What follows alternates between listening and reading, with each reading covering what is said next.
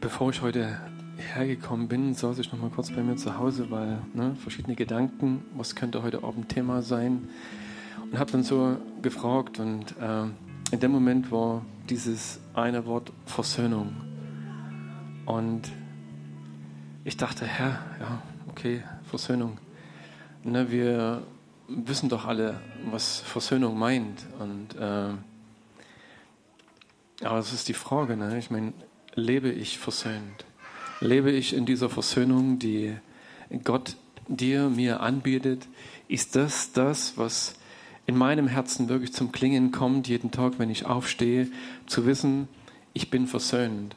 Und äh, ne, Paulus äh, schreibt mal, dass er sagt, wir haben den Dienst äh, der Versöhnung den Menschen zu sagen, lasst euch mit Gott versöhnen, weil Jesus Christus oder in ihm ist diese Welt, hat Gott diese Welt mit sich versöhnt.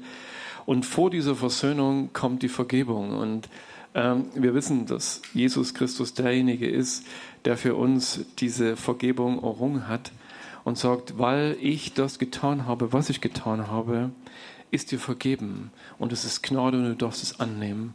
Und ich wünsche uns, dass wenn vielleicht noch einige Dinge offen sind, noch einige Rechnungen offen sind, dass wir neu entdecken können, was von der Kraft hinter der Vergebung liegt und dass Vergebung in diese Versöhnung führt.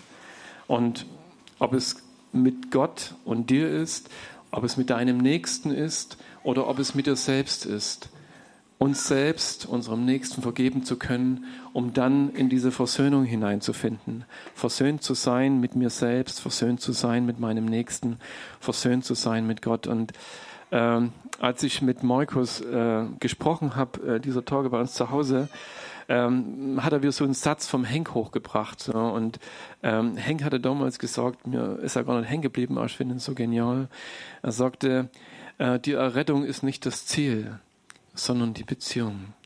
Gott hat uns nicht nur äh, erwählt, um uns zu retten und hat gesagt, okay, ich, äh, da ist in deinem Leben etwas, wovon ich dich frei machen muss, sondern dass Errettung letzten Endes das Mittel ist, um zum Ziel zu kommen. Und das Ziel ist nicht die Errettung in unserem Leben, dass wir sagen, ich bin frei, weil was machst du dann mit deiner Freiheit? Ne? Sagst du dann, okay, das Gefängnis ist offen, die Fesseln sind gelöst, aber was mache ich jetzt?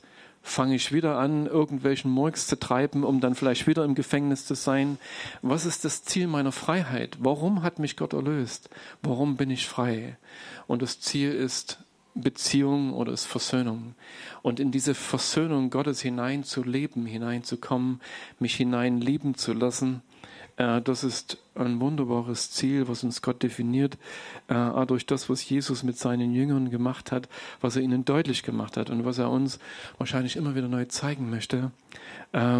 Dass er mit uns in dieser Versöhnung leben möchte. Vielleicht hat das, was Carmen vor ein Stück gesagt hat. Er, es geht nicht um irgendwelche Gaben und irgendwelche speziellen Dinge, die sind alle gut auf diesem Weg. Und wir sind reich beschenkt, wenn uns Gott etwas gibt, wenn er uns etwas offenbart, wenn er uns etwas zeigt. Aber ich glaube, der größte Schatz ist, an seinem Herzen zu sein und zu wissen, du bist versöhnt. Du bist angekommen. Du bist frei von all dem, was dich binden möchte. Gott hat dich frei gemacht und mit ihm gemeinsam in diesem Austausch zu sein und zu leben und jeden Tag neu zu entdecken, Versöhnung ist real und nicht nur eine Idee oder eine Theorie, sondern sie ist real und du bist hineingenommen. Weil ich glaube, Versöhnung schenkt uns diesen, diesen Wert. Ich weiß nicht, wie du das letztes Jahr wie das letztes Jahr ging oder wie du dich momentan fühlst, ähm, diesen Wert Gottes in deinem Herzen zu haben, zu wissen, ähm, ich bin angekommen, so wie Gott von sich selbst sagt, ich bin der ich bin, ähm, darfst du wissen, dass du, dass du derjenige bist, den Gott sieht und dass er zu dir sagt, ja, ich weiß, oder ich sehe über dir etwas ganz Spezielles. Ich sehe, dass du dieses, dieser Mensch bist, den ich sehe, den ich kenne und der genauso einzigartig ist wie Gott selber. Und das glauben zu können.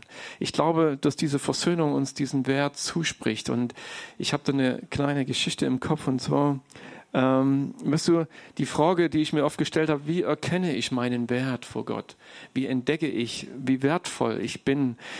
Ihr kennt sicherlich diese Geschichte oder wir wissen alle, dass Jesus für uns gestorben ist und dass äh, letzten Endes, was ist jemand bereit für dich oder für dein Leben zu bezahlen, um unseren Wert zu entdecken?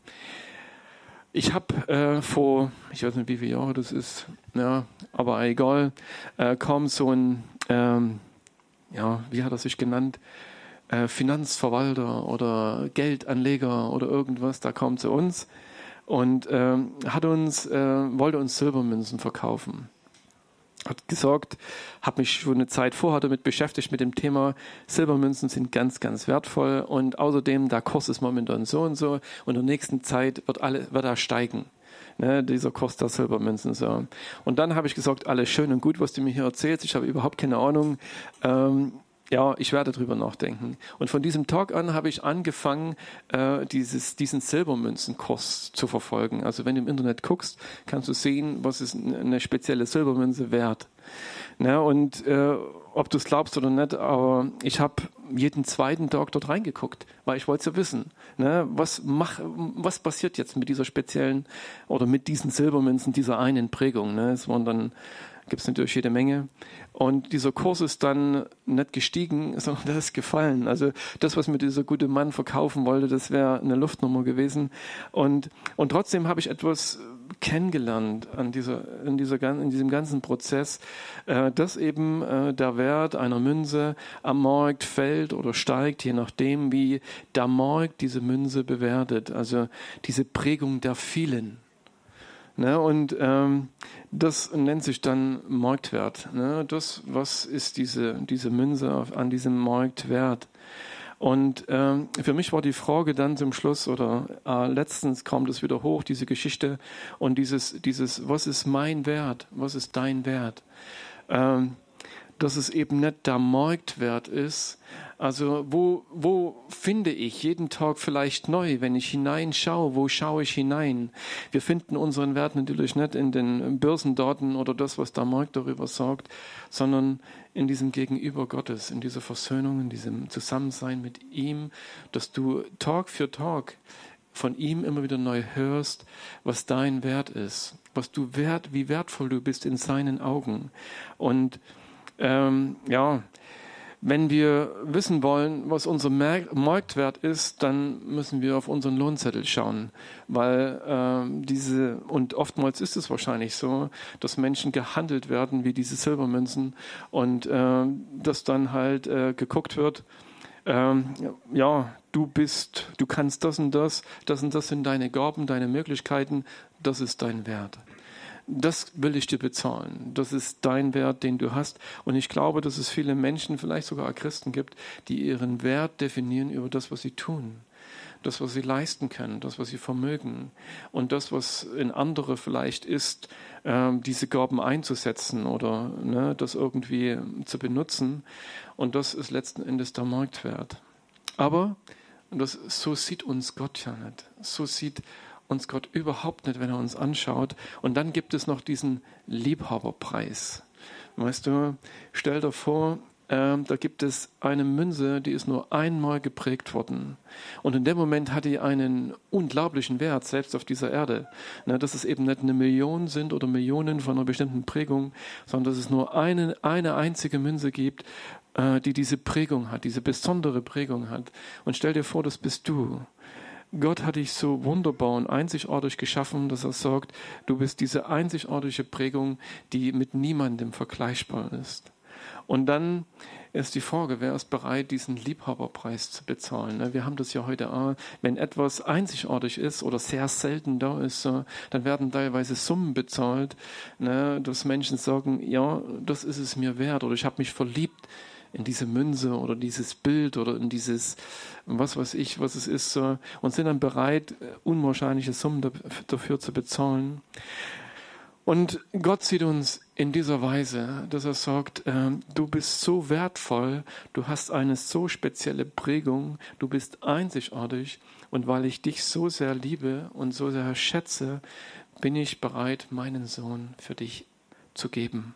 Er hat diesen Preis bezahlt, dass du in Vergebung leben kannst und mit mir äh, diese, in dieser Versöhnung zu sein und um für dich immer wieder neu in meiner Gegenwart zu definiert zu bekommen, äh, was meine Liebe für dich ausdrücken möchte. Dass wir das in seiner Gegenwart immer wieder neu erfahren dürfen, wie wertvoll wir wirklich sind. Und ich wünsche es dir im neuen Jahr vielleicht mehr und mehr. Und ich wünsche es mir natürlich, dass ich das glauben kann. Dass ich glauben kann, dass ich von Gott wirklich so einzigartig gemacht bin, dass mein Wert nicht an irgendeinem von irgendeinem Arbeitgeber be bewertet wird oder von irgendeiner, äh, von irgendeiner Plattform, die halt sagt, äh, ja, das ist der Wert dieses Menschen. Ähm, manchmal frage ich mich das. Ne? Früher wurden Sklaven verkauft und es gab einen Sklavenmarkt, wo Menschen in Wert, in Etikett dran geheftet wurden und gesagt wurde, das ist dein Wert. Und dafür ne, will ich das bezahlen oder will ich es nicht bezahlen. Heute nennen wir das vielleicht Arbeitsmarkt, nicht Sklavenmarkt, aber ne, dass dort, ja gut, ne, dass dort dein Wert bestimmt wird. Aber es ist ja nicht die Wahrheit. Und wenn wir das glauben, dass mein Wert etwas mit meiner Leistung zu tun hat, dann ist es vielleicht so, dass ich dann hinhöre oder sage, was sorgt der dazu? Was sorgt, hat vielleicht ein Vater über dich gesorgt, so, dass du nichts wert bist oder dass aus dir nie etwas wird? Oder was haben Menschen darüber ausgesprochen für Dinge, die nicht dieser Wahrheit Gottes entsprechen? Und es ist so wertvoll für uns zu hören, äh, was sagt mein Vater im Himmel oder was sagt der über dich, der dich einzigartig geschaffen und geprägt hat? Was, welchen Wert definiert er dir? Und das ja, zu hören, das zu empfangen.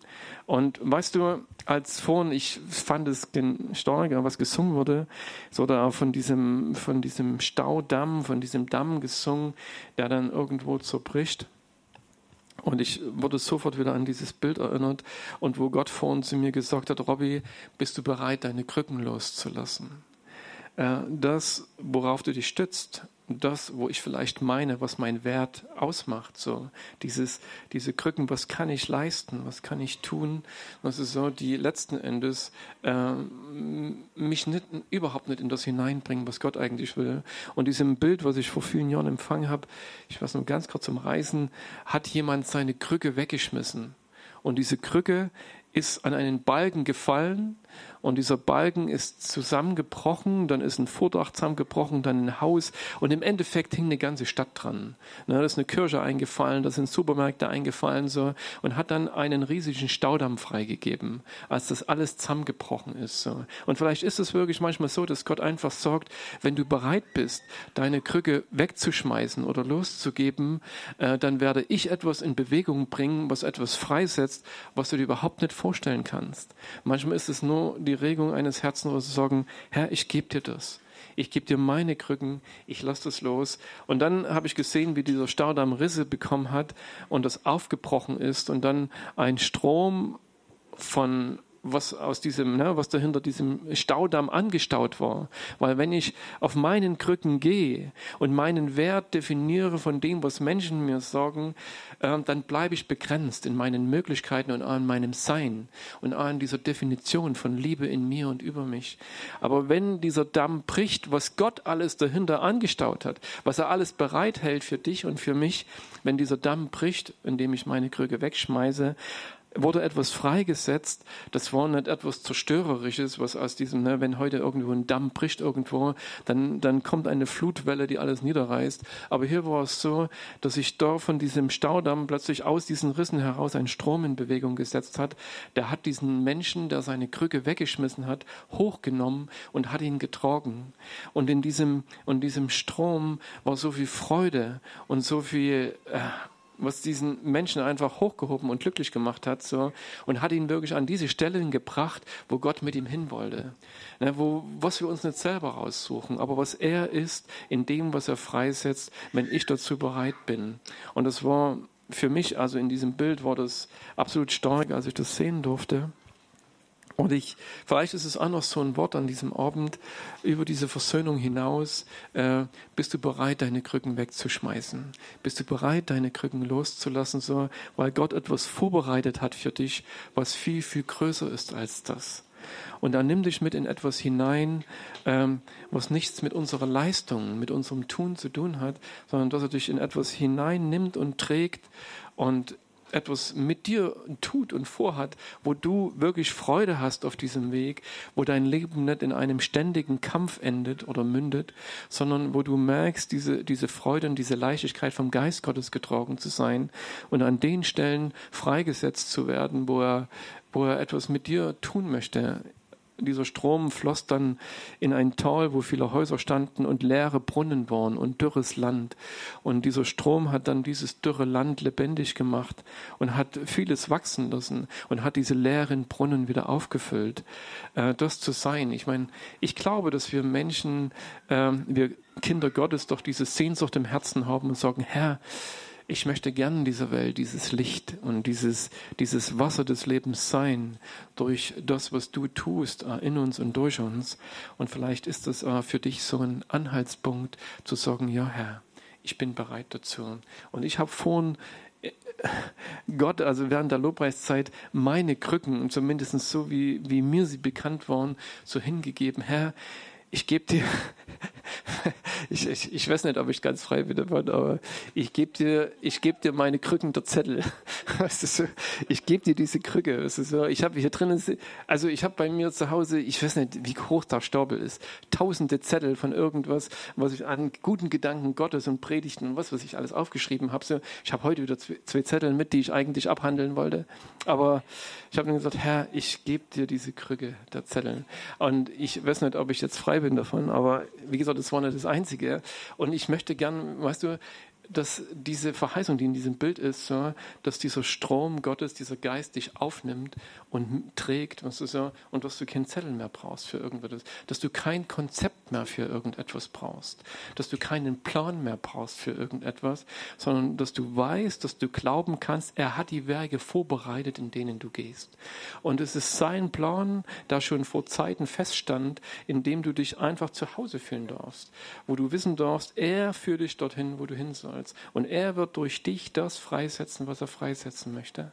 Dass es nicht mehr ne, mein Zettel oder mein Plan ist für irgendetwas, sondern dass wir glauben und vertrauen dürfen in diese Versöhnung, in diesem Einssein mit ihm, äh, genau, dieses Leben zu leben, was er für dich und für mich hat und nicht das Leben, was vielleicht andere sich für dich ausgedacht haben oder diesen Plan, den du dir für dein Leben gemacht hast, das sowieso nicht funktioniert, sondern ne, diesen Plan Gottes im Herzen zu haben und zu vertrauen. Und all diese Dinge, letzten Endes geschehen sie durch Vertrauen. Und immer wieder kommt Gott und klopft an, an dein, an mein Herz und sagt, vertrau mir, vertrau mir. Und vertrau mir, dass du wertvoll bist in meinen Augen, weil und weil er diese Münze nicht verlieren will, Jesus erzählt ja auch dieses Gleichnis von der Frau, die diese Münze verloren hat und mündet dann im, Gleichnis vom verlorenen Sohn, weil er diese Münze geprägt hat, weil er sie so einzigartig geschaffen hat, ähm, er will sie nicht verlieren, er, er wird sie nicht verlieren. Ähm, ja, lass uns dem vertrauen, dass er diese Münze an seinem Herzen trägt und dass er mit dieser, mit dieser Einzigartigkeit deines Lebens etwas Wunderbares vorhat und dieser Welt etwas zeigen möchte. Und sei nicht enttäuscht, wenn es, ja, wenn es nicht nach deiner Vorstellung funktioniert. Weil, was ist mit diesem ganzen Vergleichen, weil ich bin jetzt diese Silbermünze Wiener Philharmoniker und das ging es damals bei mir, ne? ich meine, das ist eine bestimmte Prägung und dann gibt es noch diesen American Eagle und was weiß ich noch alles, was es dann gibt, so, ne? und, äh, oder das Känguru aus Australien. Ne? Ich meine, also du kannst dich natürlich mit anderen Münzen vergleichen und du wirst merken, zeigen, die Kurse sind sehr unterschiedlich im Internet so. Ähm, und das bringt dir dann letzten Endes auch nichts so. Sondern dieses nicht, ich möchte so sein wie der oder wie der oder wie der. Ich glaube, in der Versöhnung Gottes findest du deins. Findest du wirklich deins. Und dann glauben würde dir helfen, glauben zu können, dass das reicht. Dass wenn du bist, der du bist, dass das reicht, so wie Gott der ist, der ist. Und ich muss nicht sein wie der, wie der, wie der, Sei manchmal froh, dass du nicht bist wie der oder wie die. Weil, was weiß ich, die hat vielleicht zehn Talente und muss für zehn Talente irgendwann Rechenschaft geben und du hast nur eins und kannst sagen, okay Herr, für dieses eine Talent will ich verantwortlich sein. Und, und nicht für die anderen neun des anderen. Das ist oder zehn. Ja, und darin zu leben. Und Gott, ja, es ist seine Gnade, die es freisetzt. Und er sagt, komm, lass deine Krücken los. Also, es bleibt spannend, ah, das neue Jahr. Ich meine, äh, wie gesagt, ich habe vorhin ein paar gute Dinge gehört. Ich hoffe, ne, es, ihr habt auch schon ein paar gute Dinge gehört heute oder vielleicht in dieser Zeit, was dir Gott im Traum gesagt hat, was er dir heute hier gesagt hat oder durch andere. Ähm, er ist gut und er bleibt gut. Und wie sagt Paulus einmal, werdet verwandelt oder seid nicht gleichförmig dieser Welt. Weißt du, sei nicht in, diesem, in dieser Form, die, in die dich diese Welt hineinpressen möchte, sondern hab den Mut davor, du selber zu sein und individuell zu sein. Ähm, ja, dass wir eben nicht in dieser Form sind dieser Welt, sondern lass dich verändern, verwandeln durch die Liebe, durch die Gnade Gottes, damit du erkennen kannst, was dieser wunderbare Wille Gottes über dein Leben ist.